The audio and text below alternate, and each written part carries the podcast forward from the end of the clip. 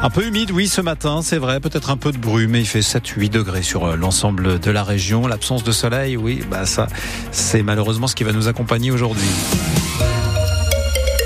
7h30, le journal Alexia Arad. Le procès de l'ex-gendarme du GIGN de Reims, accusé d'avoir tué un suspect lors d'une intervention, s'est ouvert. À la cour criminelle du Pas-de-Calais à Saint-Omer, l'ancien militaire est poursuivi pour des violences par personne dépositaire de l'autorité publique ayant entraîné la mort sans l'intention de la donner.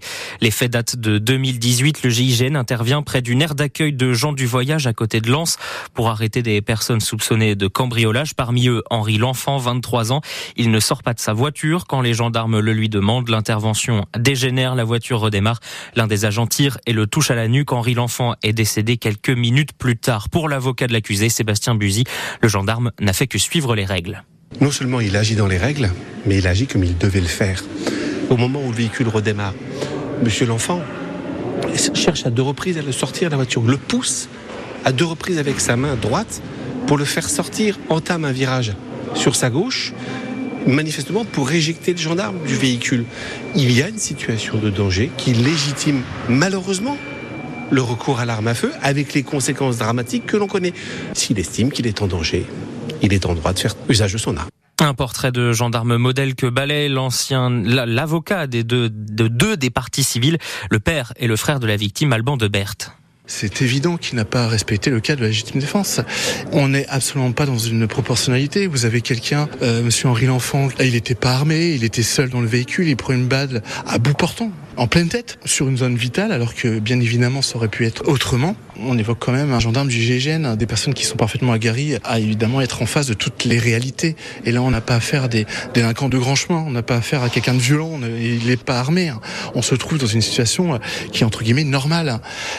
Comportement euh, de l'accusé, lui, ne l'a pas été, il n'a pas été du tout conforme. Aujourd'hui, la Cour va se pencher sur les circonstances de l'intervention avec les experts légistes et balistiques. L'accusé en cours jusqu'à 20 ans de réclusion criminelle. Le verdict est attendu jeudi. Il va désormais falloir participer au financement pour suivre une formation grâce au CPF, le compte professionnel formation, au minimum à hauteur de 10% selon le souhait du ministère de l'économie. C'est une mesure qui entre dans le cadre des 10 milliards d'euros d'économie que l'État veut réaliser. 10 000 suppressions de postes chez l'équipementier automobile Forvia, c'est euh, l'ex-Forestia qui exploite notamment un site de production à Mouzon dans les Ardennes. 10 000 suppressions d'ici à 2028 dans tout le groupe. La CGT dénonce dans un communiqué ce plan de suppression de postes après l'annonce pourtant d'un retour au bénéfice pour le groupe français.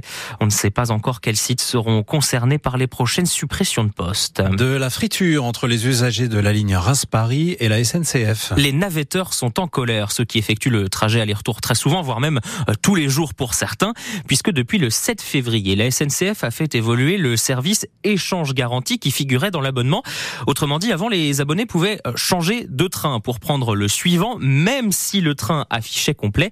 Et ça, maintenant, eh bien, ce n'est plus systématiquement possible, ce qui met en colère Damien, ce navetteur qui va à Paris euh, tous les jours pour son travail et qui a souscrit un abonnement à près de 6500 euros par an je ne vais parfois pas pouvoir rentrer chez moi. Euh, le soir, quand je quitte euh, du bureau parce qu'une réunion s'éternise, euh, je vais partir de, de, mon bureau à 20h30, ce qui veut dire que à ce moment-là, je n'ai plus qu'un seul train possible, c'est celui de 21h. Si le train de 21h est, est, complet, je rentre chez moi comment? Je vais devoir prendre un covoiturage, je vais devoir rentrer chez moi à vélo? Ça fait quand même un, assez long. Donc, je, je, trouve que ce changement qui nous est proposé par la SNCF est est honteux, euh, comme l'augmentation euh, de l'abonnement est tout, tout simplement honteux. En fait, la SNCF nous augmente un abonnement, mais nous supprime euh, des possibilités qu'on avait par ailleurs. Elle est où la logique? Une pétition a été mise en ligne pour le maintien de la garantie d'accès au train complet dans l'abonnement TGV. Elle a presque atteint les 2000 signatures.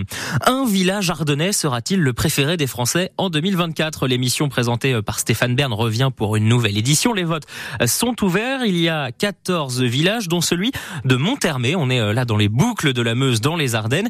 Il représente cette année le Grand Est. Alors vous avez jusqu'au 8 euh, mars pour voter euh, sur le site de France Télévisions. Alors il va y avoir de la compétition. Quelques petits candidats pêle-mêle, je vous les donne. Il y a Merles-les-Bains dans la Somme pour les Hauts-de-France. Tomry chez nos voisins de la Seine-et-Marne. Là c'est pour l'île de France. Et puis Collioure sur la côte méditerranéenne pour l'Occitanie.